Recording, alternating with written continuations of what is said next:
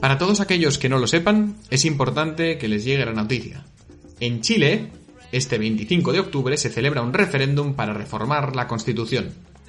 Todo lo que nos ha llegado a España en los medios de comunicación generalistas es que por razones no bien explicadas, unos valientes jovencillos se han decidido a quemar iglesias por los derechos del pueblo, que si el precio del billete de metro, que si las pensiones, etcétera, etcétera.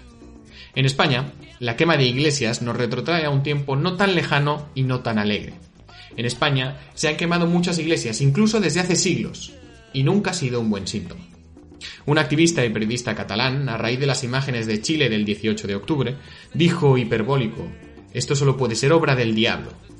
Y supongo que muchos pensaréis que es ridículo creer que un ángel depresivo de color muy rojo, con cuernos y cola, ha inspirado a los revolucionarios chilenos.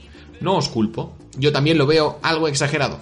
No obstante, una ventaja de las antiguas creencias, una ventaja de pensar que el mal lo personificaba Satán, era darle solidez a esa idea de maldad. El mal no era relativo, era una persona. Cuando el diablo pasó a formar parte de la superstición y la religión pasó a ser residual en las sociedades, curiosamente en la política abandonamos las nociones de bien y mal y reinaron por fin los intereses. Yo no sé hasta qué punto eso es malo o bueno, pero incluso ahora, cuando lo pienso, lo estoy pensando con criterios de bien y mal. Estoy usando esas nociones que abandonamos en la política. Y ahora en Chile se están sucediendo múltiples manifestaciones violentas. Existe la posibilidad de un cambio constitucional menos democrático. Está en peligro la propiedad privada, la libertad. Y lo más grave, la izquierda totalitaria ha tomado las calles y la iniciativa. Y ha sido unilateral en muchas cuestiones. Y todo esto, señoras y señores, es malo. Ya supongo que estarán algunos corriendo a la sección de comentarios para tildarnos de fascistas. Son libres de hacerlo. Pero para argumentar lo que he expuesto, hoy hemos invitado al café a dos buenos expertos. No solo porque son chilenos y viven de cerca esa realidad convulsa, también porque se dedican a estudiar la cuestión desde un punto de vista jurídico, político y filosófico. Y a diferencia de muchos de sus adversarios en el debate, les mueve la razón y no un mero interés partidista. Emiliano García es abogado y se especializa en Derecho Constitucional. Además es también asesor legislativo en el Congreso Nacional de Chile. Él nos comenta con preocupación que los distintos procesos de legitimación de la Constitución chilena de 1980, en años como 1988 eh, o 1989 y en otras fechas señaladas, no bastan para que la izquierda extrema deje de afirmar que no es una constitución democrática.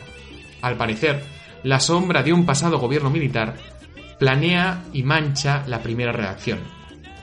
Pero Emiliano nos explica que hubo consenso entonces, y además queda poco texto constitucional de aquel año, pues se ha ido reformando y legitimando cada vez más en las décadas siguientes. Pero a la izquierda no le basta. Para conseguir lo que se proponen, siguen con el San Benito de la dictadura. A los españoles ese discurso nos suena bien. Mientras tanto, la violencia se extiende y nadie parece recordar que la libertad sin orden no existe. Juan Carlos Aguilera es catedrático de filosofía y fundador del Club Polites. No solo ha escrito artículos académicos sobre el tema, también en prensa ha manifestado sus análisis de la situación.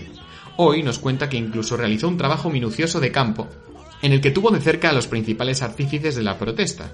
Su impresión es clara, el control de las universidades y colegios de la izquierda radical ha hecho que brote esta dialéctica vigorosa de los puños y las pistolas, del incendio y la abrasión de todo lo que sea culturalmente indeseable por esa izquierda ilustrada, ilustradísima, que reclama los derechos del pueblo, pero sin el pueblo. Una triste afirmación que parecen compartir ambos invitados es que pase lo que pase en este referéndum, se reforme la Constitución o no, la violencia en las calles y las protestas van a continuar. Y de nuevo, como cafeteros de primera clase, como charladores imparables, esto nos aflige. Hubo un tiempo en que, como mínimo antes del sable, el duelo podía ser dialéctico. Pero como sucede normalmente en todos lados últimamente, hay personas que no quieren discutir. Y por no discutir, ya nos imponen sus consignas. Todo parece gracioso cuando son cuatro muchachos sosteniendo pancartas en la plaza de la capital, pero se vuelve siniestro cuando esas pancartas simplonas se convierten en texto constitucional. Como dice Juan Carlos, en esa preciosa variedad del castellano de Chile, será lo que Dios quiere. un español había usado el subjuntivo en tono desiderativo. Será lo que Dios quiera. Los chilenos tienen bien claro que Dios, o el bien, son unívocos, acto puro, presente eterno. Vengan diablos y diablillos, podrán quemar iglesias con minúsculas, podrán derruir edificios, pero el fuego en nuestros corazones y en nuestro entendimiento siempre será más fuerte. Tengan un buen día, cierren la puerta al salir que refresca y no paguen este café, que a este invita a la casa.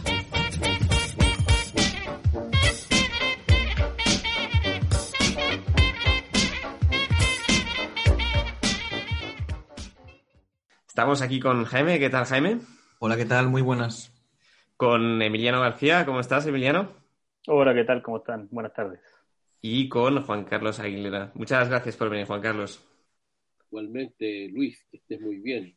A Jaime y a Emiliano, ¿no? Muchas gracias por la invitación. Sí, no, la verdad estamos muy contentos de que hayáis venido los dos, tanto Emiliano como Juan Carlos, para hablar de un tema tan, tan importante y, tan interesante que, que, a los españoles también nos interpela, ¿no? Que que es la, reforma de la Constitución de, Chile. Entonces, me gustaría empezar hablando un poco de, dónde surge esto, ¿no? Porque tenéis una Constitución eh, de 1980, que se hizo durante el periodo de, la dictadura de Pinochet, y que eso ya ha, digamos, ha condicionado mucho eh, a la hora de, la estabilidad de la Constitución, porque gusta decir a, los enemigos de la Constitución, a los que no están muy de acuerdo, que esa Constitución pues es como una especie de extensión ¿no? de, la dictadura, que esto en España pasa un poco igual, que dicen que es una especie de extensión del franquismo, pero, pero no lo hizo, no se hizo en el franquismo, sino fue posterior. Entonces, no está como tan contaminada la legitimidad, ¿no?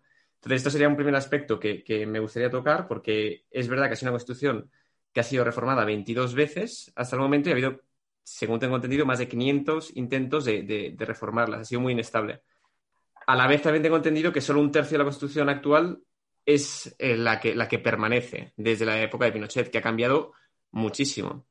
Pero desde el año pasado, desde que ocurrió, que esto me gustaría que me explicara, nos explicarais un poco exactamente por qué ocurrió eh, los altercados del año pasado, porque sabemos que es por la subida al metro, pero está claro que eso es la explosión de algo más que estaba ocurriendo.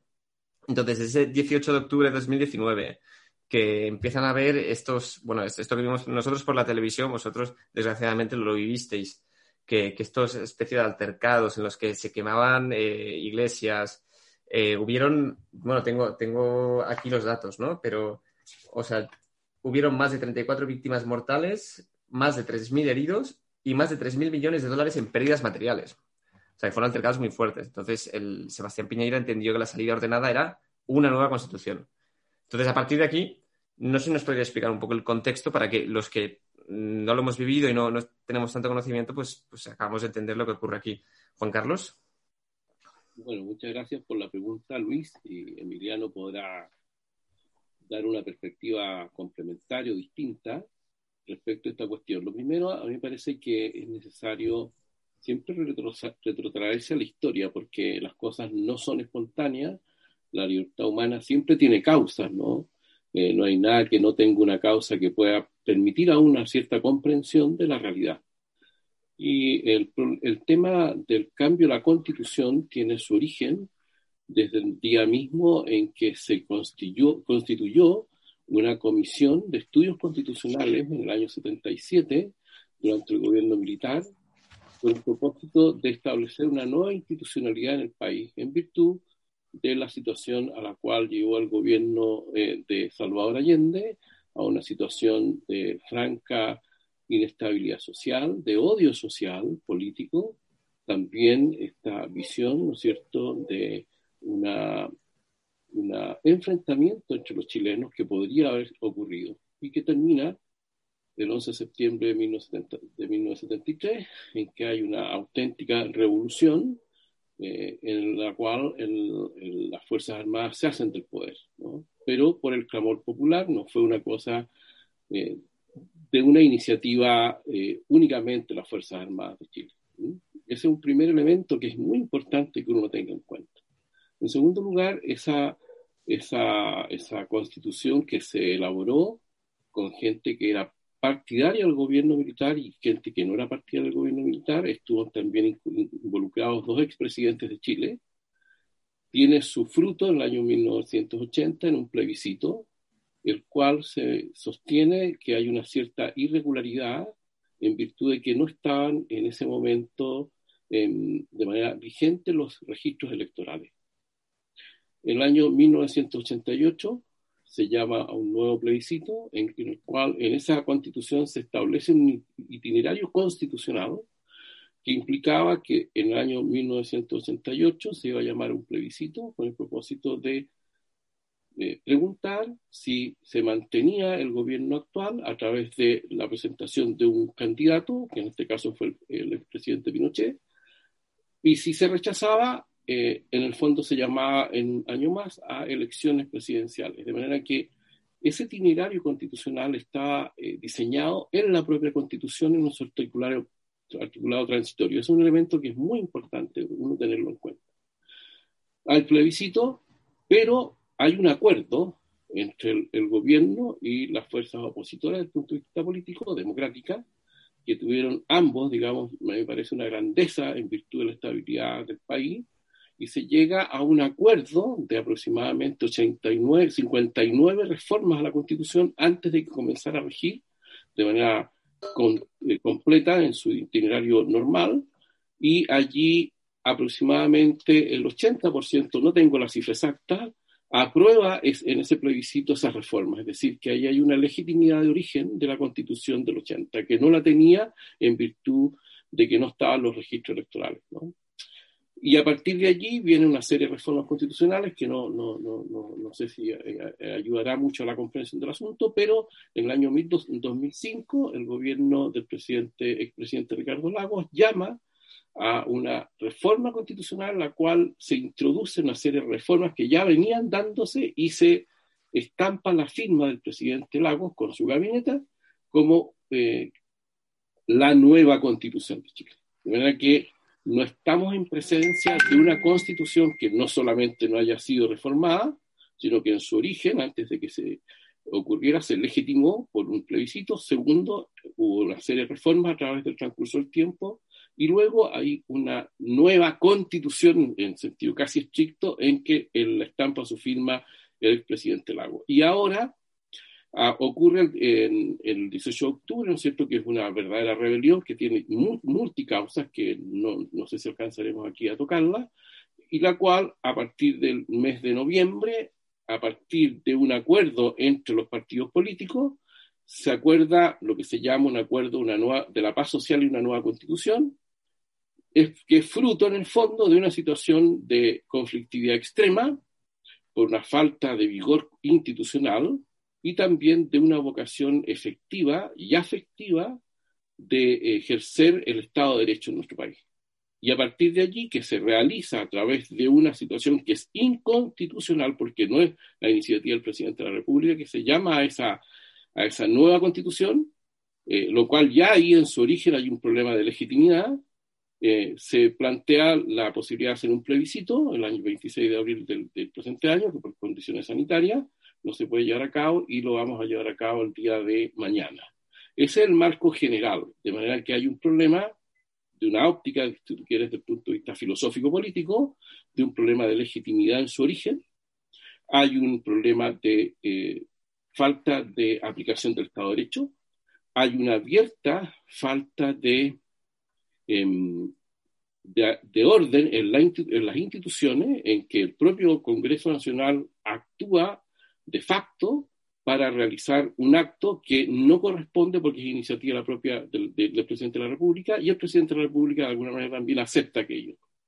De manera que la situación de Chile es una situación en la cual hay una debilidad de las instituciones en orden a mantener un Estado en el cual la paz social, que es fruto de la justicia, ¿no es cierto?, pueda efectivamente realizarse. Esa es la situación en la cual nosotros estamos viviendo hoy día.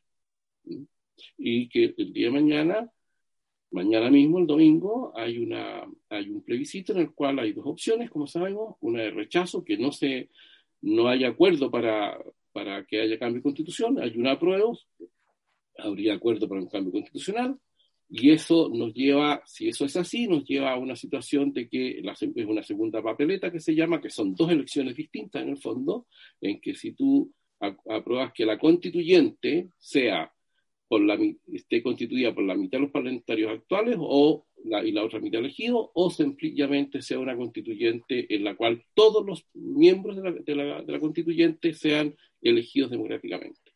Tienen nueve meses para poder eh, eh, de ganar esa, esa, opción, que no está claro hoy día. Tienen nueve meses para poder escribir una nueva constitución, lo cual es bastante extraño. Y sin embargo, también hay otro requisito, que hay un, plebiscito de salida que se llama, que ahí está obligado toda la ciudadanía de, que tenga derecho a voto a, a votar, si aprueba o no esa nueva carta fundamental. Esa es la situación en general, sin matices, digamos, de lo que va, son los hechos, por así decir, de la, de la causa, que después uno puede dar interpretaciones acerca de eso y que probablemente Emiliano tenga, como es lógico, una interpretación acerca de aquello. Sí, Emiliano. Sí, eh, bueno, muchas gracias primero por la invitación.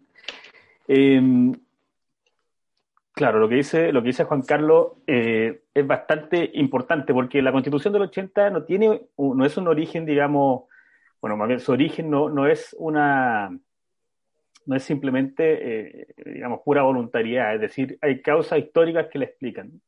esas causas históricas están fundamentalmente en la constitución del año 25, la anterior constitución que tuvo Chile, que duró del 75 al 71-72, y posteriormente un periodo que, que, que, es muy importante en nuestra historia, que es el gobierno de Salvador Allende, entre el año 70 y 73.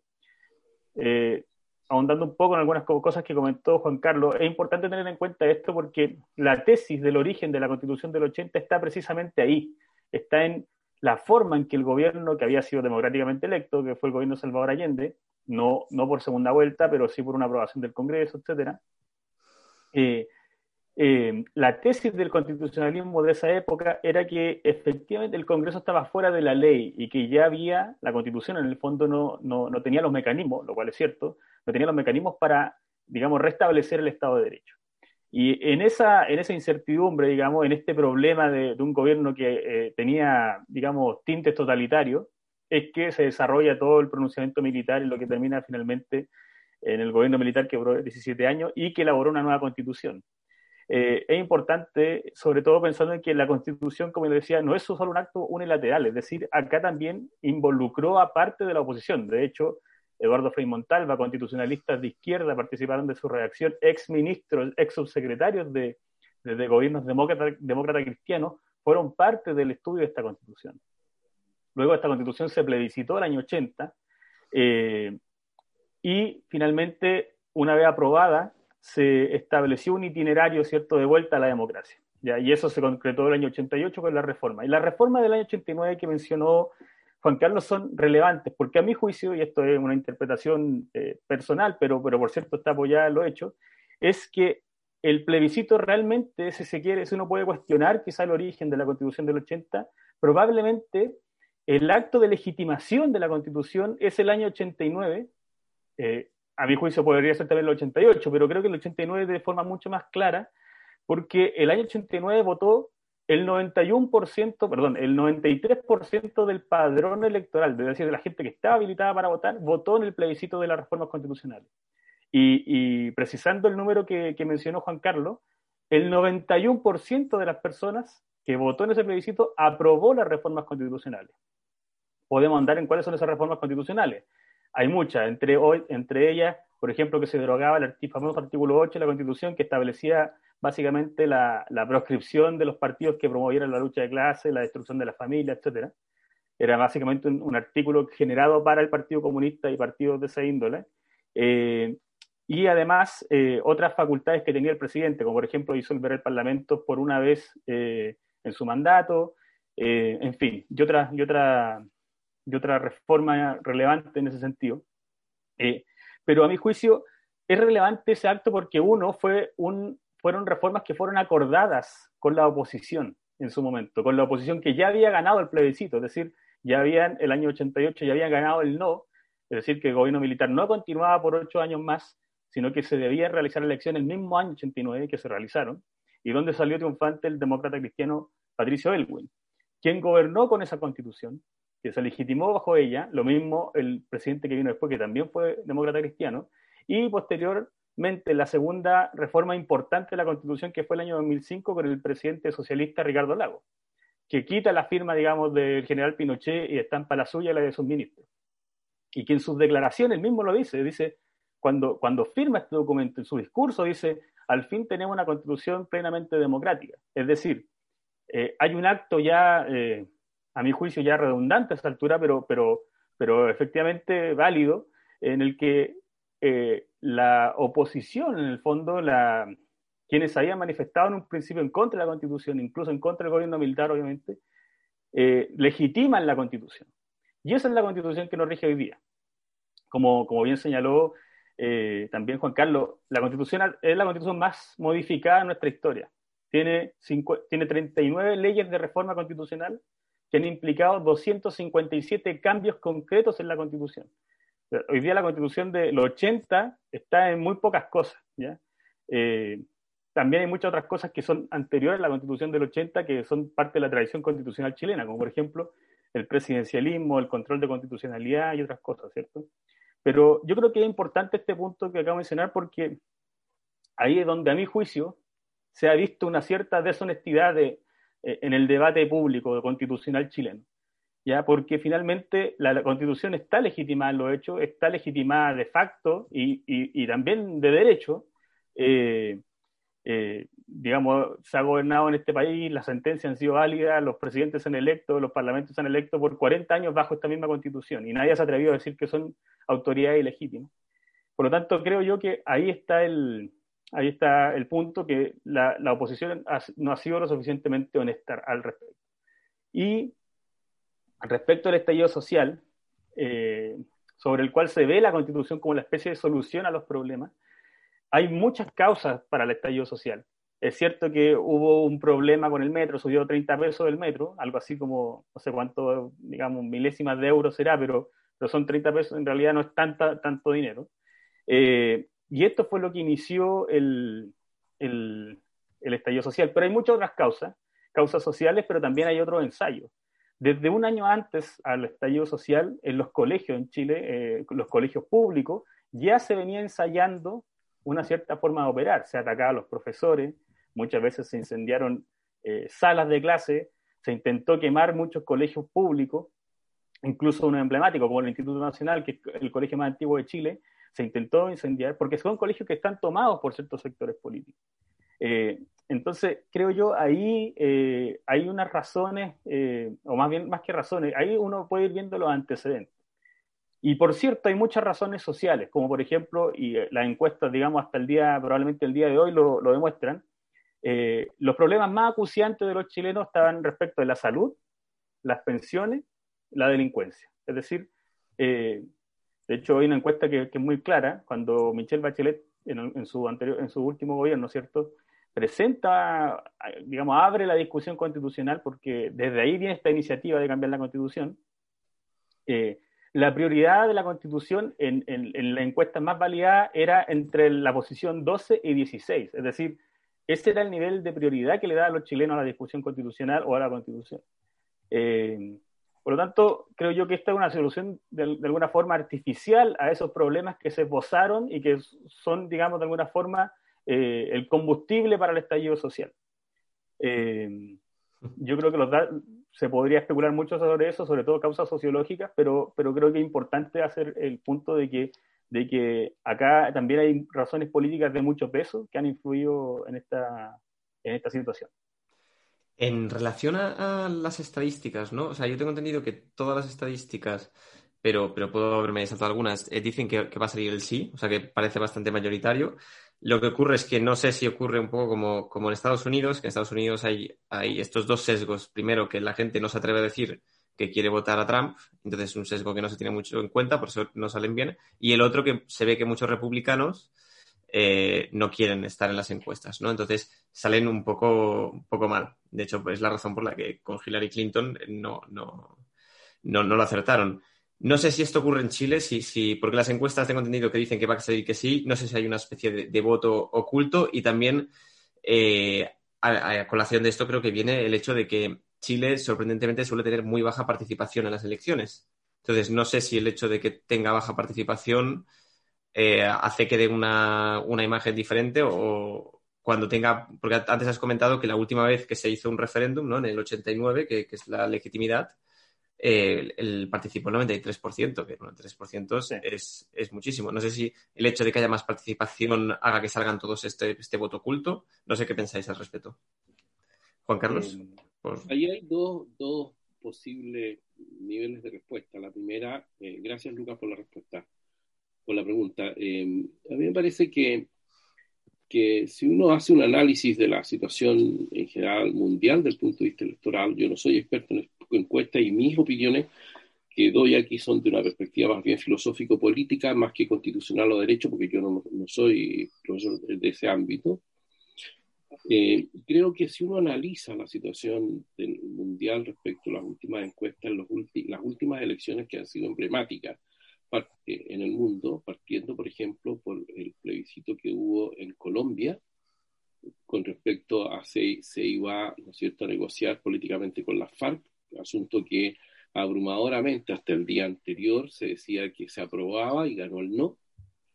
Luego tenemos el Brexit, tenemos eh, la, elección de, Trump y eh, también en Chile, eh, en la última elección presidencial, en la primera vuelta, la mayoría de las personas apostaba que el actual presidente de la República en la primera vuelta presidencial iba a, obtener más de un 51% de los votos, digamos, escrutados. Asunto que no ocurrió porque sacó el 36%. Entonces, a mí me parece que hoy día eh, en, el mundo, y no solamente en Chile, es una cierta irresponsabilidad, es una cierta irresponsabilidad que uno haga apuestas desde el punto de vista electoral. Y por dos razones. La primera, porque indudablemente hoy día las personas tienen mayor información para poder votar, lo cual no significa que sean más libres por aquello. es un tema importante. Tener mayor información no significa mayor, mejor ejercicio de la libertad. Y el segundo elemento es que efectivamente uno no puede anticipar hoy día nada, como nunca ha podido, eh, en Chile al menos, cuando uno hace el análisis de las encuestas de las últimas cuatro o cinco elecciones, puede advertir de que en general hay una cierta tendencia de grupos de presión o grupos de interés, cualquiera sea su naturaleza, que eh, apuntan a una cierta, a un cierto tipo de tendencia en la opinión que se refleja finalmente en el voto, sea a favor o en contra de determinados candidatos cuando uno hace ese análisis, lo que advierte justamente es la imposibilidad que nosotros tenemos de poder anticipar de una manera responsable lo que va a ocurrir. Lo que me parece a mí que hay de fondo, y aquí está el segundo nivel de, respuesta, que me parece que puede tener un valor mayor en el análisis o para el análisis, y es el siguiente. Pienso que los medios de comunicación en general hoy día tienen una cierta tendencia a un, modo de concebir la sociedad desde una perspectiva eh, en la cual eh, hay una especie de visión ilustrada de la, de la, de la vida social, ¿no es cierto? Como decían los ilustrados, eh, el pueblo sabe lo que quiere, pero nosotros lo que les conviene. Esa, esa, visión ilustrada, desafortunadamente, no ha desaparecido. a, mí, a mí me parece en ningún lugar del mundo cuando uno analiza esas ciertas tendencias de medios de comunicación que son los tradicionales, que intentan de alguna manera influir en las elecciones presidenciales, sea de manera explícita o no, pero hay una tendencia. Un segundo elemento que me parece que también es muy relevante son los denominados grupos de, de, poder social o grupos de, de influencia social, que son las llamadas elite en sus diferentes versiones. Eh, y allí también nosotros advertimos, si uno analiza lo que pasa en Estados Unidos, lo que pasó en Colombia, lo que pasó en Inglaterra y lo que pasó en la última elección chilena, uno advierte que hay una cierta tendencia y un cierto criterio que uno permite, le permite eh, entender de que hay ciertas tendencias, insisto, de de, de, órganos que no necesariamente están dentro de la institucionalidad, pero que influyen en ella eh, de una manera eh, muy importante desde el punto de vista de la influencia o la tendencia que ellos quisieran que se impusiera en, en, las elecciones. Y el segundo elemento, que es el elemento nuevo, que, que, que claramente está, por estudiarse, porque no hay un estudio serio al respecto, al menos yo no lo conozco, si lo habrá, seguramente eh, escapan a mi capacidad, es la influencia evidente de las redes sociales. Esa influencia evidente de las redes sociales también tiene, ¿no es cierto?, una influencia objetiva, real, en lo que va a ocurrir en las elecciones.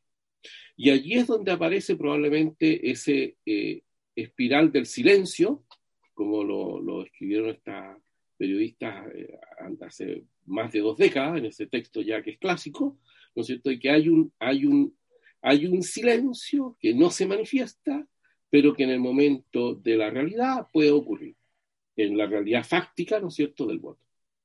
Y ahora nosotros tenemos un tercer elemento eh, que no sabemos cuál va a ser el comportamiento de las personas con relación a lo que hoy día estamos viviendo en esta situación de emergencia sanitaria, que se añadiría, este ya es una, opinión mía puramente personal, no tanto basada en hechos, es que es una irresponsabilidad que nosotros vayamos a un plebiscito mañana estando en esta situación, y ahora hay una razón de fondo, porque de alguna manera no está garantizada la posibilidad de que yo ejerza de manera libre el derecho legítimo que tengo, ¿no es cierto? El derecho político legítimo que tengo a opinar de manera libre, informada y con la posibilidad cierta de hacerlo eh, en una elección presidencial. De manera que, termino, eh, para redondear la, respuesta, eh, no sabemos cuánta gente va a participar en virtud de esta situación temporal, históricamente en Chile, después de que el, voto fuera obligatorio, pasó a ser después de manera eh, voluntaria, por eso bajaron la, la, importancia de, de, la gente que participaba en, las votaciones presidenciales, añadido a un cierto individualismo objetivo que nosotros estamos viviendo en Chile, que es real, y una falta, por lo tanto, de amistad cívica y de compromiso cívico de los chilenos en, los destinos de la patria. Y por último, ¿no es cierto?, advertir que esa mm, poca gente que, que, participaba en la última elección. Sin embargo, hoy día, a mí me parece que independientemente de la situación que estemos viviendo, se está eh, de alguna manera percibiendo que esta elección de mañana tiene una, importancia quizá más trascendental de lo que han sido las últimas elecciones presidenciales de los últimos 40 años en Chile. De manera que eso pudiera efectivamente generar una mayor participación, no obstante la situación temporal que vivimos desde el punto de vista de la posibilidad de ejercer el derecho a voto por la pandemia.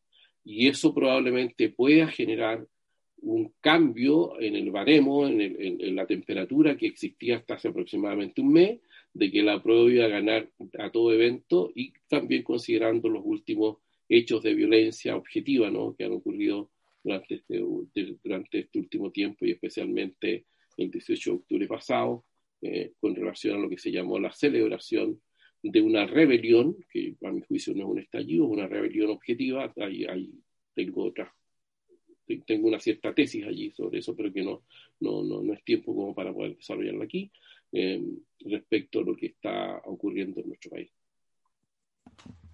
Emiliano, no sé si tú querías decir algo al respecto. Pero a mí me gustaría sacar el tema eh, antes, eh, a ver si puedes eh, tú contestar primero, Emiliano, y luego Juan Carlos, si quieres intervenir sobre esto. A nosotros desde en España nos llega, sobre todo a los menos informados, nos llegan las imágenes de las protestas, de las iglesias quemadas. Entonces, habéis hablado varias veces de grupos de presión o de, o de un determinado grupo, sector político, ideología, eh, que está interesado en el, en el, conflicto. Me gustaría que explicaseis un poco, sobre todo con los oyentes de España, quiénes son, o sea, qué ideología es la que más eh, tiende al, conflicto y por qué, cuáles son los puntos o las reivindicaciones más básicas desde su perspectiva. Emiliano, si puedes tú ahora. Sí. A ver, em, desde un punto de vista, bueno, desde un punto de vista más o menos simple, eh, yo creo que uno podría identificar los sectores que están promoviendo eh, la violencia, digamos. Eh, esto hay que, hay que matizarlo, obviamente, porque no es que el día, no es que aparezcan los parlamentarios de izquierda diciendo hay que seguir quemando iglesias o hay que seguir, digamos, destruyendo la ciudad, pero desde el 18 de octubre del año 2019 hasta el día de hoy, solo en las últimas dos semanas ellos se han pronunciado respecto de esta violencia. Ellos han dicho que es una violencia que está mal. Antes eh, y, Juan Carlos lo sabe, eh, antes todo esto, toda esa violencia era justificación de otra violencia, sostienen ellos, ejercida por la sociedad, por el Estado, por las carencias, en definitiva. Por lo tanto, había una justificación, digamos, eh, bastante clara acerca de, acerca de digamos, lo que buscaban esto, digamos, la gente que hoy día está en una suerte como de, como dicen los vascos, como de la cale barroca, eh, como una especie como de violencia callejera. a, mí me parece muy similar a eso, lo que está pasando hoy día. De hecho, se ha conformado incluso una misma institución en los hechos respecto a esto, algo que se llama la primera línea, que es, que lo mismo, digamos, es como una especie de, de, comandos de defensa de la, de la República en, que hay en Barcelona, digamos, en Cataluña, en, en las calles de Santiago. Eh, y esta suerte de primera línea eh, es la que ha usado la violencia, digamos, inició el año pasado el incendio del metro, qué sé yo. ¿Cuáles son las personas que están en esto? Bueno, acá hay eh, anarquistas, de hecho uno podría hacer un análisis, digamos, antes del 18 de octubre, muchas de las cosas que estaban que pasaron el 18 de octubre, uno las podía ver. Por ejemplo, recuerdo ahora cerca, una, una localidad cerca acá de Santiago, murales con el metro eh, incendiándose, por ejemplo, eh, con, con, una especie de consignas como corten los flujos, es decir, como con, cortar el, el, el, libre tránsito de, la ciudadanía, etc. entonces, hay una clara identidad hacia la izquierda, ¿ya? ellos mismos asumen digamos, le dotan de contenido también a, esta masa eh, respecto de cuáles son esas demandas. De hecho, y aquí viene lo clave, digamos, de la discusión. Ellos asumen, cuando pasa esto, dicen, no, esto es un problema de la Constitución, la gente quiere un cambio constitucional, el modelo, que asumen modelo igual Constitución, está, es el que, el que falló y es el que se debe hoy día eh, cambiar. ¿ya? Por lo tanto, desde el punto de vista político es eso. ¿Y quiénes son los que, digamos, están ahí, eh, digamos, a la vanguardia de todo esto?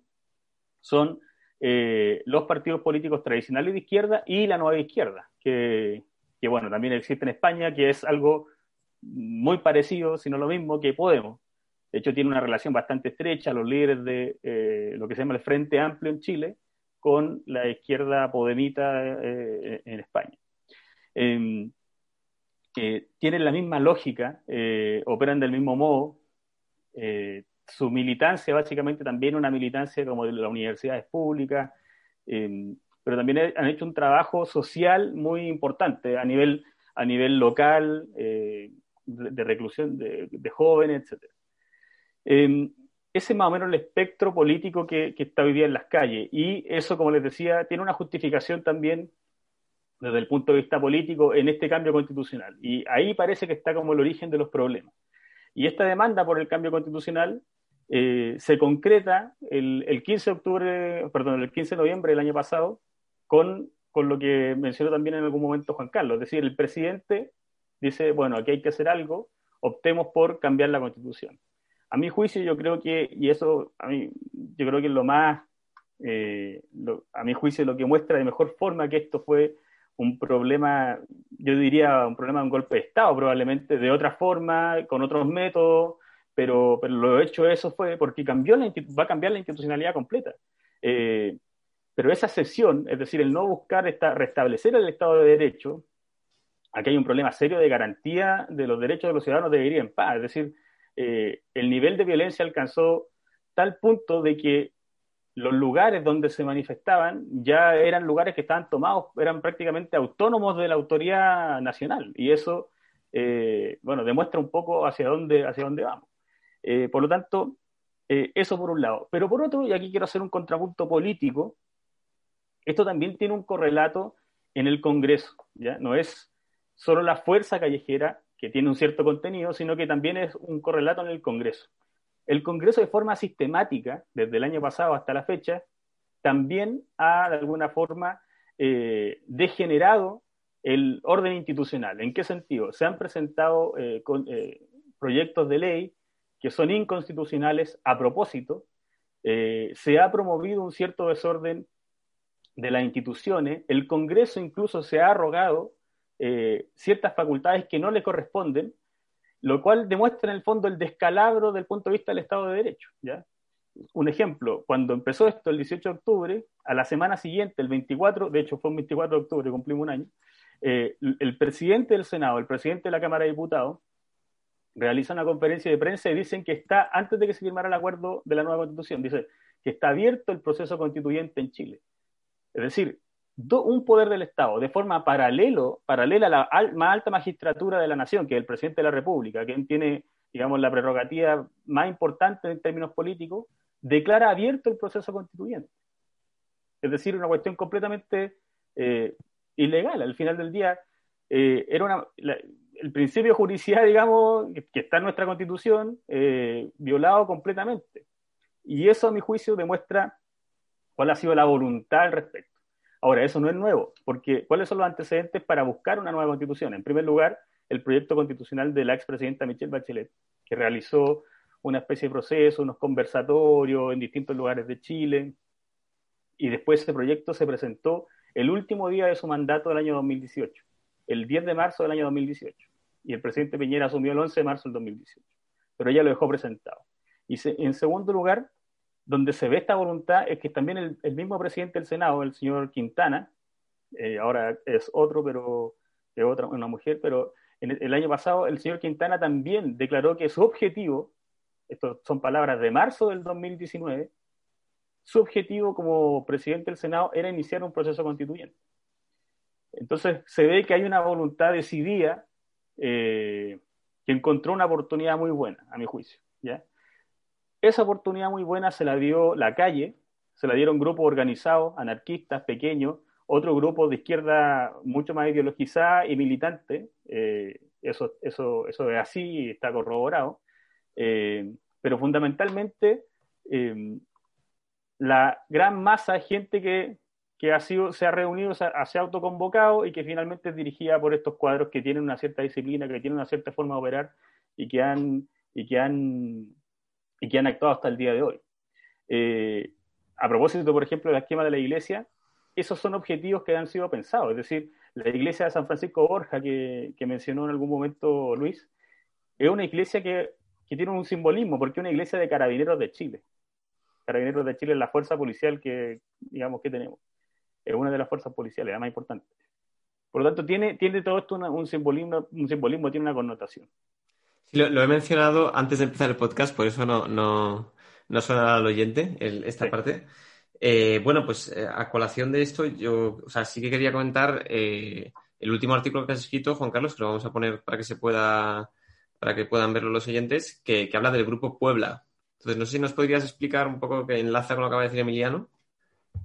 Bueno, muchas gracias, Luis. Mira, hay una tesis que voy a compartir con ustedes ahora que lo he hecho con, con, grupos de amigos más, más reducidos, un club que tenemos de personas que nos preocupa el tema del bien común, y que es la siguiente. Eh, personalmente yo hice una investigación de campo, se podría decir, con el propósito de buscar criterios que me pudieran eh, permitir comprender lo que estaba ocurriendo desde el 18 de octubre en adelante y buscar los antecedentes. Fui muchas veces a los lugares de, conflicto, estando la situación en conflicto como no, y descubrí entre todo lo que, lo, que, lo que pude recorrer, conversar también con la gente, eh, descubrí un, un, un, afiche, tengo muchas fotos sobre eso, tengo un archivo muy completo, por lo menos unas 700 fotos, que explican las expresiones del punto de vista simbólico de quienes estaban allí en el conflicto. Entonces descubrí un afiche que decía descolonización y estaba la imagen de Chile, de la misión geográfica política de Chile, y que a su vez estaba en cada una de las regiones los diferentes monumentos o, eh, que habían sido eh, destruidos o habían sido atacados. Cuando vi esto, yo dije, aquí hay un criterio filosófico-político que me permite dar una cierta respuesta, no es la única, una cierta respuesta a este fenómeno. Y comencé a estudiar la cuestión y descubrí que esta, este fenómeno de descolonización, que ustedes bien, bien lo saben, ¿no es cierto?, desde Colón hacia adelante, hay que, ese, eso hay que, todo ese proceso que ocurre desde el momento en que Colón pisa América, el nuevo mundo, hay que descuajignarlo, hay que desaparecerlo, hay que volver a los orígenes. Y descubrí que ese fenómeno, que esa expresión simbólica, tenía un antecedente desde un punto de vista, eh, insisto, filosófico, político y teológico. Descubro que el movimiento de la teología de la liberación de los 60 tiene una relación directa con este fenómeno. Teología de la liberación que luego tiene otra expresión, esta misma forma mente, tiene otra expresión que es la, la teoría norte-sur, ¿no es cierto? Que en el fondo es opresor oprimido. Luego viene una sociología de la, em, de la liberación, aparece una pedagogía de la liberación, estoy haciendo un itinerario intelectual que, existe, y es desde esa pedagogía de la liberación, que tiene su máxima expresión en, Pablo Freire, que está metido en todo el mundo, eh, y luego aparece la lo que se llama la filosofía de la liberación.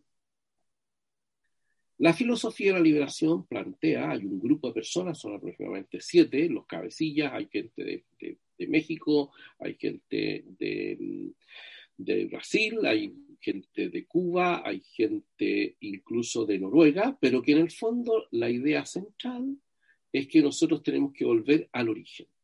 Y esa idea central es una formulación del marxismo en una nueva forma. No es el neomarxismo de la Clau, no es, el, no, es, no es Gramsci, sino que es una forma de marxismo que plantea lo siguiente, y lo voy a decir brevemente porque eh, esto da como para una conversación muy larga plantean que Marx, ¿no es cierto?, lo que, lo que sostiene es un análisis, como de hecho lo es, desde una perspectiva puramente económica. Entonces, estos, estos personajes plantean, Enrique Dussel a la cabeza, después les voy a explicar por qué Podemos va a Venezuela a, a inspirarse en su filosofía de la, del punto de vista político y que el Frente Amplio copia Podemos, pero Podemos tiene sus raíces en Venezuela, porque eso, eso, eso es lo que ocurrió. Entonces, ¿qué es lo que plantean ellos? que hay que ampliar a Marx. Ampliar a Marx supone, por lo tanto, mantener la tesis, ¿no es cierto?, de opresor oprimido, pero ahora ya no es el capital versus el explotado, el trabajador, sino que es la vida. Por lo tanto, la vida, en un sentido genérico, está constituida la vida por todos aquellos elementos, personajes, personas, ideas, que de alguna manera se sienten oprimidos. Y esas personas cuando adquieren conciencia, estoy repitiendo lo que señalan ellos, no es una interpretación mía, cuando señalan que yo adquiero conciencia de mi opresión, sea por ejemplo indígena, sea por ejemplo si soy gay, sea por ejemplo si me siento oprimido por el heteropatriarcado, sea por ejemplo que me siento oprimido por la familia, por mis padres, por lo tanto, si yo adquiero conciencia de ello, paso a constituir lo que se llama el pueblo. Por lo tanto, ese pueblo es la autoconciencia de aquellas personas que se sienten oprimidas independientemente de una posición política. ¿Sí? Y por lo tanto, ese pueblo también tiene una expresión que no es organizada y por consiguiente en ese pueblo es donde el poder reside. El marxismo tradicional decía que desde arriba se asalta el poder. Si uno lee, por ejemplo, el Le Monde Diplomatique, ¿no es cierto? Por ejemplo, dice hay que asaltar el poder, que esa es la teoría marxista clásica. Ellos dicen, no, señor, el poder somos nosotros, es la vida, bajo diferentes expresiones, y por lo tanto lo que nosotros tenemos que hacer simplemente es no recuperar nada, es expresar lo que nosotros somos, el poder. Por lo tanto, la manera de poder, la manera concreta de expresar ese poder que tú ya tienes, es a través de una vía institucional que es la Asamblea Constituyente, que es el fenómeno que ocurrió en Venezuela, que es el fenómeno que ocurrió en, Bolivia, que es el fenómeno que ocurrió en Ecuador, que es el fenómeno que a su modo ocurrió en Nicaragua, pero Ortega se separó de esta visión. Y por lo tanto, de lo que se trata, ¿no es cierto?, es que a través de una asamblea constituyente, este pueblo se haga efectiva esa realidad que es el poder. Y por consiguiente, la manera más, más fácil de poder entender esto eh, es que uno lea la constitución política de Venezuela en que hay cinco poderes del Estado. Uno de esos poderes es el poder del pueblo, ¿no es cierto?, en que se hace verdad, realidad, esta participación del poder de manera efectiva en la organización política. De manera que cuando uno analiza esto, puede comprender que todos los movimientos anarquistas, los movimientos heteropatriarcales, los movimientos feministas, el movimiento indígena, etcétera, tienen una cierta relación con una visión teórico, filosófico, política que permite una cierta comprensión del fenómeno. Y cuando uno advierte eso, tú te das cuenta, por ejemplo, que al mes en que se produjo esta rebelión, porque no fue un estallido, una rebelión, fue algo planificado, pensado, que tiene un fundamento teórico también, en el fondo aparece, eh, en vez de la estatua de Baquedano, que ha sido como la, el icono que hay que, que, hay que, que hay que destruir, porque eso representa la institucionalidad, la institucionalidad del opresor, del colonizador. Y por consiguiente, hay tres etapas en este fenómeno que están escritas en los textos, no es nada que yo haya inventado. Una etapa en que tú, la batalla simbólica es de destrucción de aquello, de aquello que representa, ¿no es cierto?, lo que es la opresión de lo originario tuyo. Fíjate tú, por ejemplo, ya dos cosas más y termino, porque esto requiere realmente una mayor profundización y, desarrollo. Fíjate tú, cuando Rafael Correa asume el poder, el poder, ¿quién se lo da? La primera ceremonia que ocurre de asunción del poder de Rafael Correa, al cual asiste Chávez y asiste, asiste Evo Morales, lo dan los pueblos originarios. Ellos son los que invisten del poder a Correa. Y luego ocurre el hecho, por así decir, constitucional en que él recibe el poder desde el Estado, ¿no es cierto? En fin, pero el primer acto es un acto de carácter indígena, porque hay que volver a los orígenes, hay que descuajengar todo lo que significa lo que es la colonización, porque eso es la verdadera opresión. ¿Me explico? Allí está el fenómeno desde un punto de vista filosófico-político que yo no he escuchado en la plaza pública en Chile porque no se ha estudiado suficientemente, en que te permite, lo digo que es la, explicación, es una explicación razonable, fundada. ¿Y por qué? Porque las personas que, que, están detrás de este fenómeno que parte de la teología de la liberación y termina en la filosofía de la, de la, de la liberación, que tú lo puedes ver en Internet, está todo disponible, son los asesores, han sido los asesores de Chávez. Chávez es el, el experimento y no es Cuba. No es Cuba, no es la Cuba de Fidel. Fidel lo que quiere hacer, que está detrás, quiere dar un upgrade, digamos, a la revolución. ¿eh? Y es Venezuela el ejemplo paradigmático que se hace del poder a través de una asamblea constituyente. Luego está Evo, luego está Rafael Correa, está Lula da Silva, están los Kirchner también, que son los que constituyen luego el grupo, en principio el grupo Paula, pasado Paulo y después el grupo de Paula. Por lo que pasa es que aquí hay detrás un planteamiento filosófico, sofista de todas maneras, pero que está presente allí. Entonces, cuando uno analiza el problema de Chile, tiene que ir a, unas raíces, a mi juicio, de una batalla simbólica, de una batalla filosófico-política y de una batalla política, que en este caso va a ser la Asamblea Constituyente. Es decir, ellos no buscan la rebelión, la rebelión es simplemente mantener el estado de tensión que hay que mantener para que la gente esté preocupada, pero no es la vía que ellos de alguna manera estén eh, propugnando para hacerse del poder. No lo van a hacer así. Y si tú escuchas a Chávez, si tú escuchas a Correa, si escuchas a Evo Morales, ellos jamás van a legitimar verbalmente, públicamente, que ahora es a través de la revolución de la sangre en la cual se van a hacer después, sino que va a ser a través de una asamblea constituyente, porque es el pueblo el que tiene que nuevamente hacerse de aquello que le pertenece. Termino. ¿Cuánto dura este fenómeno, este proceso? Este proceso puede durar 200 años. ¿En qué consiste exactamente? La respuesta es desde la perspectiva de ellos, no se sabe. ¿Por qué? Porque es una praxis, praxis no ética, sino praxis política eh, del punto de vista marxista, ¿no es cierto?, del Lobo que se va a ir realizando en la acción. Por lo tanto, no hay un ideario que esté de alguna manera prehecho antes como con Marx, sino que ahora se va a ir realizando en el tiempo.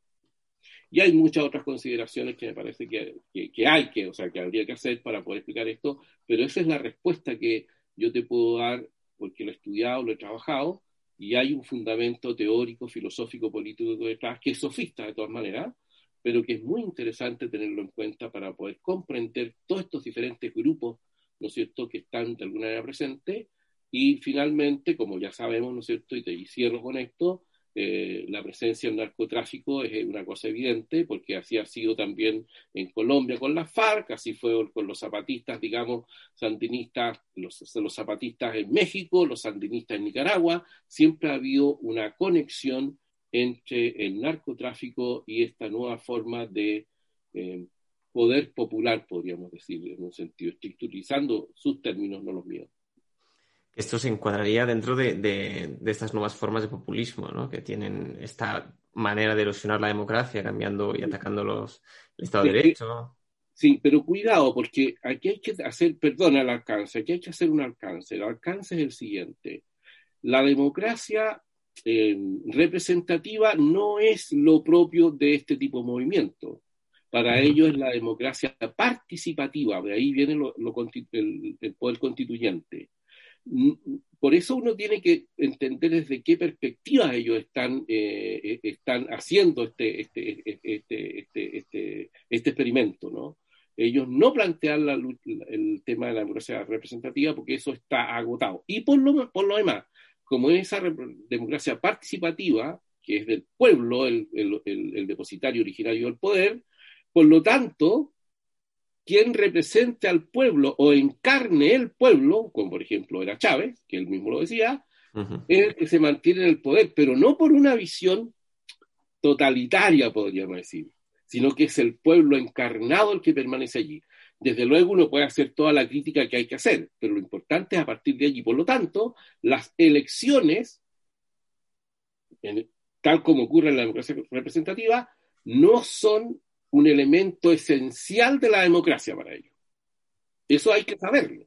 ¿eh? Sí, sí, sí. sí. que entender desde ellos cuál es el problema. Y Podemos vino a beber a Venezuela con Chávez cuál era la fórmula que ellos tenían que utilizar.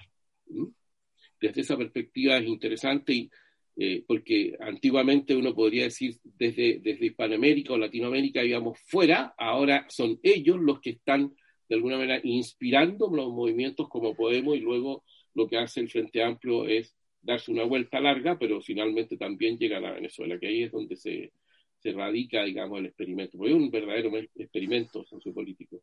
No, yo creo que has expresado muy bien las líneas justamente que el, populistas porque se, se, caracteriza por ser antipluralista, ¿no? No, no piensa, no, digamos que es la parte oscura de la democracia representativa ellos mismos consideran que son el pueblo y que hay una especie de élite corrupta que quien no le vote es porque es un pueblo corrompido, ¿no? Y que son los representantes directos, ¿no? Entonces no quieren instituciones intermedias, no quieren contrapoderes porque ellos son los representantes directos. Evidente, claro, evidente, sí.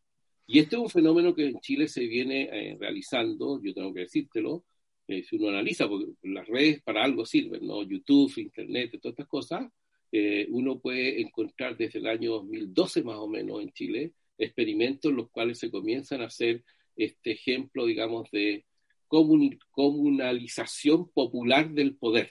¿ah? ¿Qué es lo que ocurría eh, en, la época de Salvador Allende en Chile? Digamos que había grupos populares, digamos, en las poblaciones, que eran los que representaban el verdadero poder popular. Eh, no es un fenómeno nuevo, es un fenómeno antiguo y que hoy día eh, nosotros estamos viendo los rebrotes de aquello y hay que decir por una irresponsabilidad nuestra desde el punto de vista de eh, la participación cívica, como decía Tocqueville, eh, me acuerdo mis amigos del club de Tocqueville, en un pasaje famoso ¿no? de la democracia en América, no, del antiguo régimen y la revolución, dice eh, más o menos así, ¿no? Dice, bueno, en los países no libres habrá grandes padres de familia, grandes empresarios, buenos empresarios, buenos cristianos, muy buena gente. pero jamás encontraremos buenos ciudadanos. Y esa es la causa más profunda de la cual nosotros estamos viviendo hoy día en Chile, la situación que tenemos, porque nosotros somos responsables de aquello. O sea, a raíz de esto me gustaría pasar al último tema para acabar, si, si quieres empezar tú, Emiliano, eh, sobre la Constitución, ¿no? Reformar la Constitución tengo entendido que va a costar mm, no sé cuántos millones, pero, pero me parecía que, que, no sé si eran cientos o llegaban a miles. Iba, iba a ser como un año o dos años de, reformas. Eh, y luego, o sea, esa es una de las cosas que, que preocupa, ¿no? Chile, igual que, que, la mayoría de países ahora, está en una crisis. Se ha agravado con, con la pandemia del COVID. En España también ha ocurrido.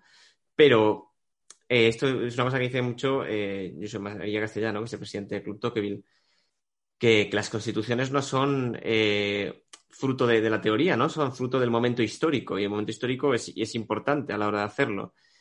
Y uno de los peligros aquí es que sea una constitución de partido, ¿no? Que estemos hablando de que, bueno, pues esta nueva filosofía que quiere imponerse, que es muy agresiva, ¿no? Parece ser que, o sea, quemando iglesias, eh, saliendo a la calle a protestar, parece que es la respuesta a, a cada vez que, que, no le dé la razón. Es decir, si sale que no, va a volver a quemar iglesias. Entiendo. O al menos parece, parece ser que puede ser su, su respuesta, su modus operandi. No parece que sea eh, una respuesta democrática, ¿no? En base a todo lo que hemos dicho. Entonces, eh, dos peligros que se me ocurren de la Constitución, ¿no? Eh, todo el gasto que va a haber y, y, la incertidumbre en un momento de crisis. Y el segundo, constitución de partido, ¿no? Una constitución que no acabe siendo de consenso y que dé más inestabilidad a Chile. Entonces, ¿te prefieres, Emiliano, empezar respondiendo? Sí.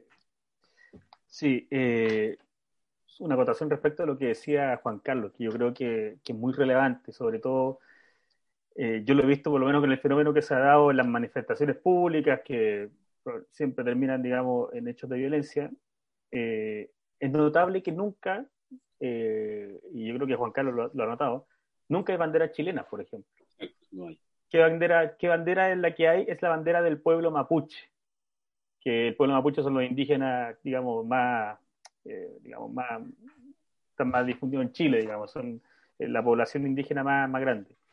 Eh, y que tampoco es la bandera original del pueblo mapuche, que no tenía bandera, digamos, eh, es la bandera específica que generó una, un, un, grupo de comunidades mapuche eh, con una tendencia política de izquierda y la, y la instaló como tal. Entonces, creo yo ahí también está es interesante ese punto y sobre todo porque además, eh, y esto, esto va a ser así, eh, el gobierno de Sebastián Piñera en conjunto con el Congreso han negociado una reforma posterior al plebiscito que se va a discutir, de hecho está citada para la discusión del, para el día martes en el Congreso, eh, una reforma constitucional que incluya en el órgano constituyente cupos protegidos para pueblos indígenas.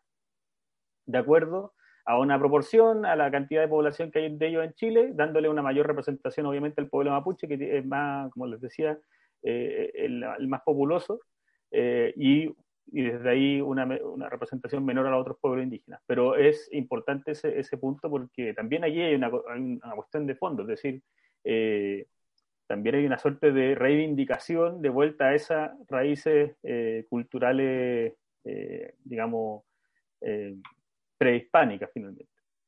Eh, y, sobre, y sobre cómo se, cómo se desarrolla el proceso, bueno, en primer lugar, efectivamente, el proceso cuesta alrededor de 167 millones de dólares ¿ya? En, en total.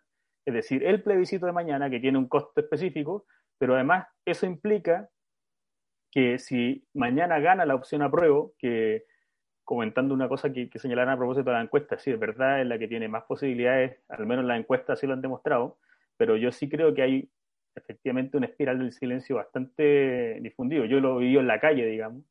Eh, si, se llega a ganar esa opción, se tendrá que constituir un órgano, el órgano que resulte vencedor mañana, ya sea una convención mixta o una convención constituyente, constitucional, perdón.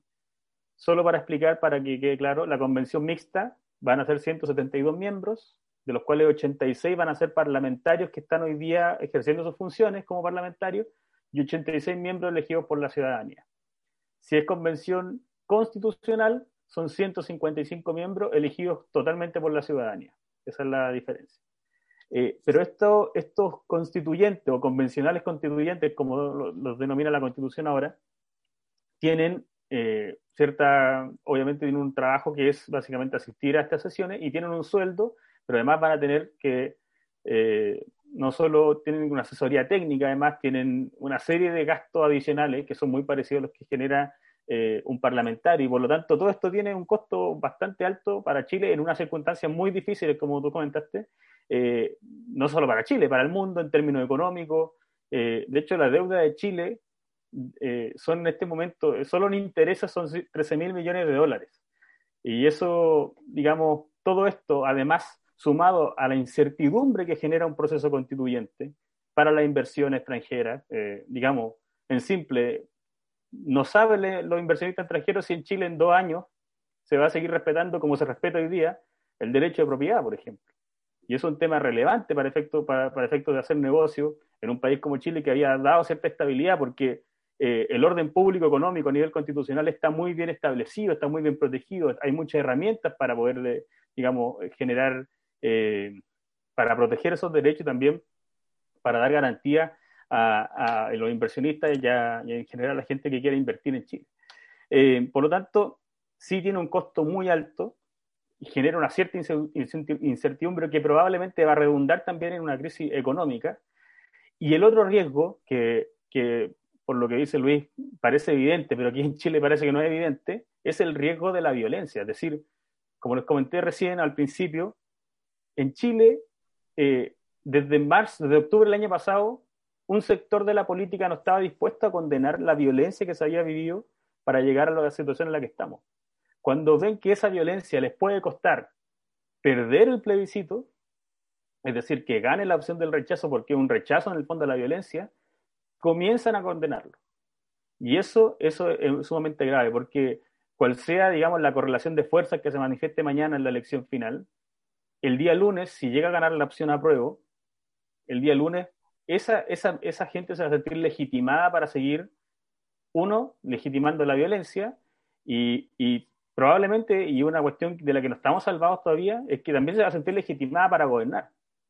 Y eso implica que, entre otras cosas, dependiendo mucho, obviamente, de la correlación de fuerzas que se dé por una cuestión de facto al final del día, no lo dice la Constitución, pero la política opera por fuera en, esto, en este sentido, eh, no está lejos tampoco que, le pidan la renuncia al presidente Peñera, que lo vean como una especie de articulador que, al final, eh, o, el plebiscito de mañana, una especie de plebiscito sobre su gobierno, a pesar de que Piñera ha intentado mantenerse lejos, incluso ha favorecido un poco todo esto a favor del apruebo. Eh, creo yo que de alguna forma la, oposición lo ve como un momento, eh, un momento como para instalar finalmente su agenda.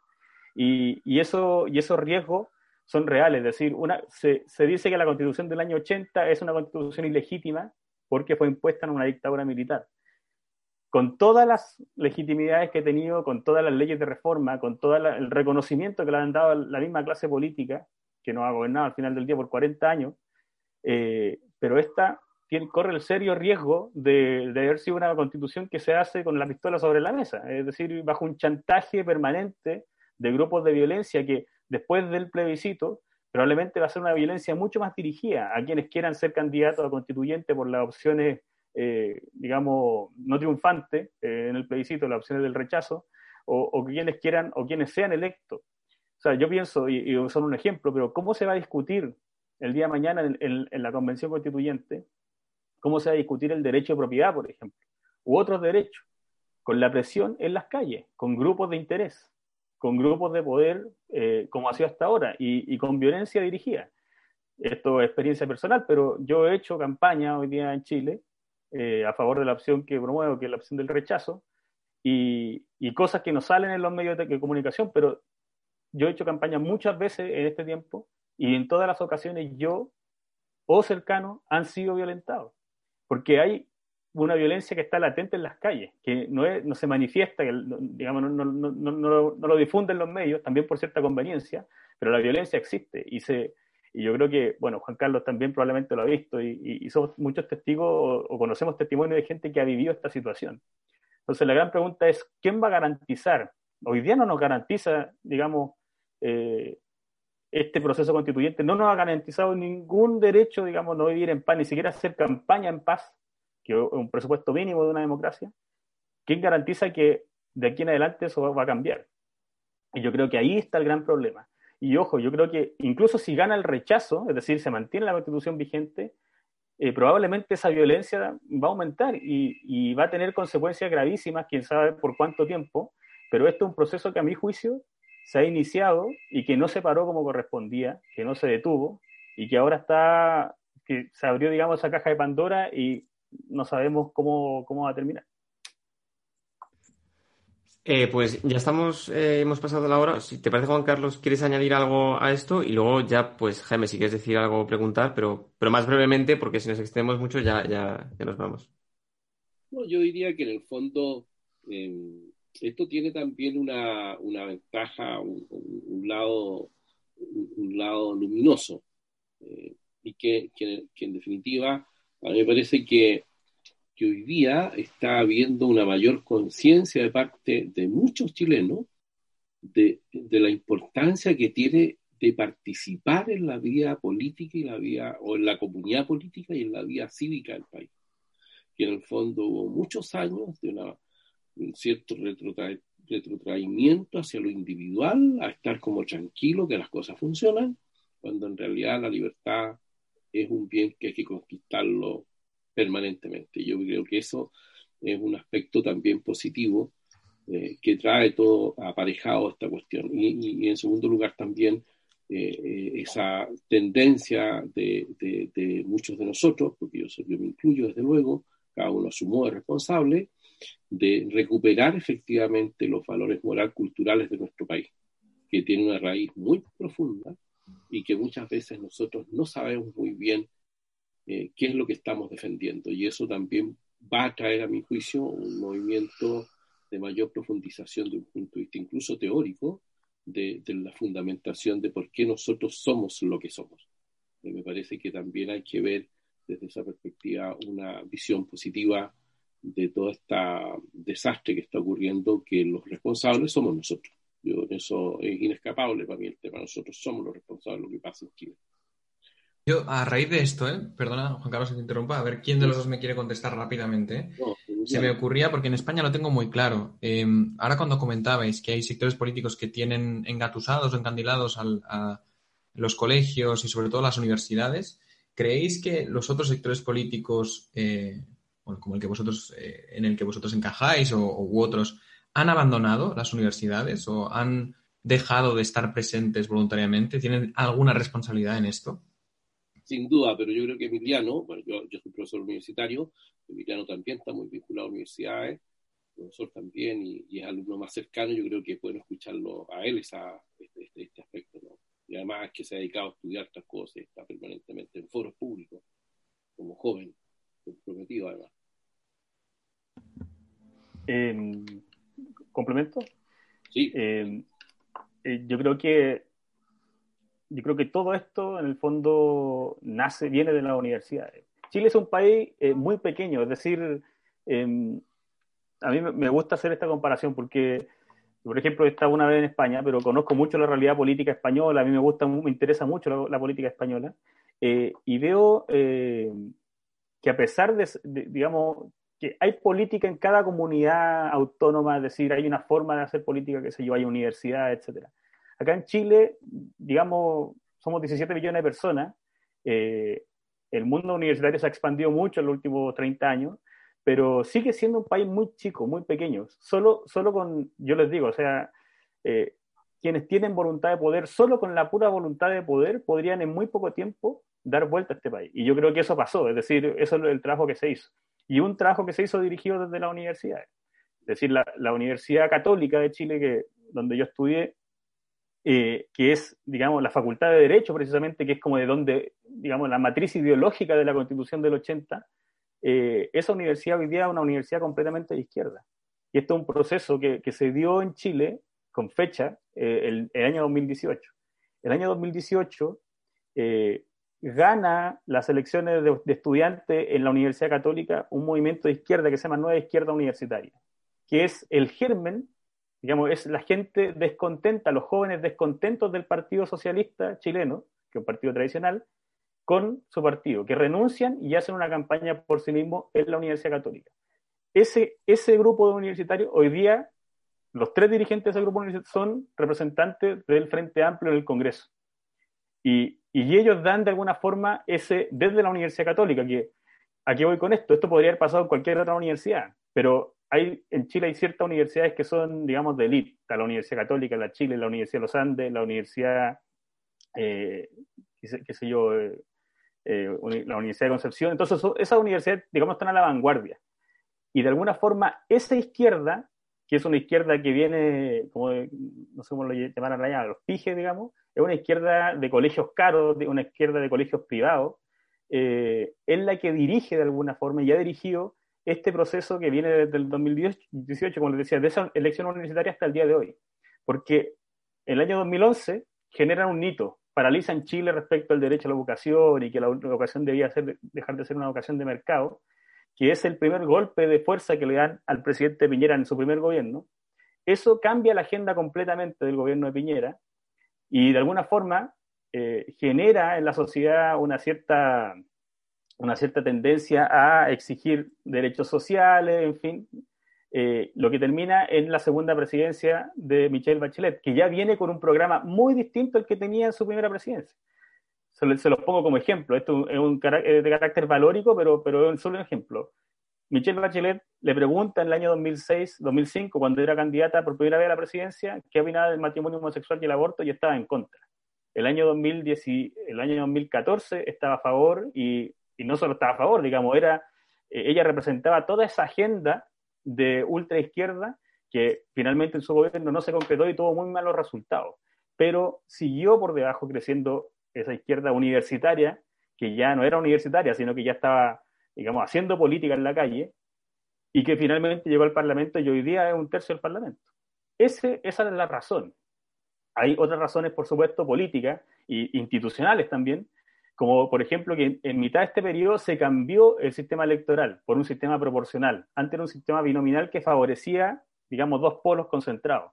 El sistema proporcional lo que hizo fue digregar estas fuerzas y favoreció mucho el crecimiento de esa izquierda, de esa izquierda, digamos, entre comillas, universitaria, pero que una izquierda mucho más ideológica eh, y que ha penetrado mucho, mucho en las universidades. Y eso ha llevado a que hoy día universidades como la Universidad Católica, que, como les decía, es como la cuna del pensamiento de, que está impregnado en nuestra constitución, sea una universidad de izquierda, completamente. Eh, y, y ha llegado también a otros lugares. Este, este proceso, o sea, desgraciadamente ocurre en muchos países, en España, bueno, ya por descontado, ¿no? También son extremadamente de izquierdas, pero, pero me, me hace gracia porque en, en bueno, Estados Unidos, el mundo anglosajón, también las grandes universidades, los, los pilares de, Europa se, han vuelto muy de izquierdas hasta el punto de que William Buckley, que es el, director de National Review, llegó a decir que prefería que, gobernaran Estados Unidos las 100 primeras personas de, la guía telefónica de Boston que 100 personas de Harvard. O sea, por el sesgo ideológico, ¿no? Entonces, esto es un problema que, bueno, que desde el punto de vista conservador hay que abordar, ¿no? Es decir, ¿por qué se nos han ido las universidades, ¿no? Uno de los grandes temas teóricos. Eh, no sé si queda algo por, por comentar respecto a esto que queréis decir si queréis decir las últimas palabras de cara al, referéndum de mañana. Emiliano, un hombre. Eh, no, yo, yo, bueno, agregar así como en términos concretos más contenido, eh, solo decir que creo, creo yo, y dejar testimonio un poco de lo que pienso va a pasar, eh, que cualquiera de las opciones que gane, nosotros vamos a entrar a una vorágine muy, muy complicada. Eh, que yo creo que, que, es impredecible en términos políticos, porque hoy día 24 de octubre nosotros decimos, bueno, mañana hay un acto electoral, la democracia se va a expresar, en fin, las distintas visiones y las, las cosas que le gusta decir a la gente, pero el día lunes va a ser un día muy distinto, y va a ser un día muy distinto sobre todo para, sobre todo para el gobierno, y en términos institucionales puede ser muy complicado. Eh, yo creo que hay que estar atento, no, no, podría dar certeza de que esto llegue a pasar, pero, pero puede ser que, que, en Chile ocurra algo que no ha pasado hace mucho tiempo, que un presidente no termine su mandato. Y eso, insisto, no depende de la ley, de lo que dice la Constitución, ni siquiera del acuerdo que hayan llegado el 15 de noviembre pasado. Eso depende exclusivamente de la correlación de fuerzas que se dé, eh, lo cual a mi juicio tendría graves consecuencias. Eh, y básicamente yo creo que la violencia al final del día se, ha tomado esto eh, y de alguna forma esta violencia organizada, que ojo, y esto es muy importante, no lo mencioné antes, eh, pero muy importante, no es solo la violencia que se vive en las ciudades. En Chile ya lleva casi 20 años una suerte de guerrilla de terrorismo rural en la Araucanía, que es una suerte de separatismo indigenista que se está gestando ahí, que toda la semana, por ejemplo, las quemas de iglesia, e-, ese lugar es un lugar donde la fuerza protestante evangélica es muy fuerte. Todas las, yo les digo, todos los meses hay quemas de iglesia evangélica en esos lugares. Como es una violencia que está lejos de la capital y los medios la silencian de alguna forma, no se ve, pero se ha agudizado. Y ese, ese problema va a crecer sumado a lo que está pasando hoy día en Santiago y en la, en la urbe grande. Por lo tanto, eh, a mi juicio se están dando condiciones que yo creo que, que, van a terminar en, en, simplemente en más violencia si de alguna forma acá los partidos institucionales no, no, no imponen, digamos, eh, finalmente que se cumpla la ley, que es el deber del presidente en este caso y que lamentablemente cuando esto se empezó a gestar no, no lo hizo. Juan Carlos. Muchas gracias. Yo agregaría, Luis y Jaime, que mm, lo conversábamos con, un grupo de amigos, que tenemos un club de amigos que nos importa el bien común, con una persona, un colombiano que nos explicó todo, un amigo colombiano constitucionalista que nos explicó todo el proceso constitucional de lo que ocurrió allí en, en Colombia en los años 90. Y en el fondo llegamos a una, una, cierta, no conclusión, pero una cierta reflexión que puede tener una bajada práctica, que es la siguiente, es decir, pareciera que en muchas partes del mundo, incluyendo desde luego Estados Unidos, eh, hay una cierta sonada de la izquierda que nos quiere cambiar la civilización. Y eso es un hecho objetivo, yo no tengo una visión milenarista por si acaso, son cosas muy concretas, pero que también es una alerta de hacer lo que estamos haciendo ahora. De que aquí las personas que, que consideramos que el, valor de la dignidad persona, el valor de la libertad humana, el valor de la libertad de culto, de la libertad de educación, del libre emprendimiento, de una sociedad fundada en la justicia, en la seguridad, en la solidaridad, en el bien común, yo creo que es necesario comenzar ya a ejercer una cierta reticularidad de, de, de, de de conversar, que cada uno a su modo tendrá que salir a la, a la plaza pública. Yo creo que esto es una cuestión de mayor envergadura que está, nos está de alguna manera alertando de la necesidad de establecer este tipo de vínculos, por ejemplo, entre España y Chile, entre personas que tienen la capacidad de poder darse cuenta de que hay cuestiones que son de mayor envergadura de una cuestión puramente temporal y que, y que eso también hace la tarea apasionante. Yo esto lo veo como una cosa muy positiva, ¿no? Eh, de, un, de, un, desafío potente eh, arduo y dificultoso, como decía Sebastián de Covarrubias cuando definió por primera vez la palabra empresa en ese tesoro de la lengua castellana en 1641. ¿no? Los caballeros andantes ante estas fuerzas, estos desafíos heroicos, llevaban en sus emblemas, ¿no es cierto?, aquello que se llamaba empresa. Yo lo veo así, como una tarea apasionante, heroica, eh, que tiene un sentido trascendente eh, y que si no es así, no tiene ningún valor lo que estamos haciendo. Así que yo diría eso. Y mañana será lo que Dios quiere. A pesar de todo lo que uno hace, Dios hace lo suyo y uno tiene que tener confianza también eh, en que Él ordena las cosas a un modo que nosotros no siempre logramos comprender. Y te quiero agradecer, Luis, también, Jaime, espero no sea la única oportunidad. También yo los voy a invitar a ustedes a mi, a mi, a mi club, este, que es una iniciativa personal, muy sencilla, pero que también aporta algo al bien común. Así que les agradezco muchísimo la invitación. Un abrazo grande. Pues muchísimas gracias. Eh, lo dejamos aquí, si, si, os parece, si no ha quedado nada en la recámara. Y, y nada, pues, pues muchos ánimos en Chile. Nosotros desde aquí os apoyamos y ánimo mañana en concreto.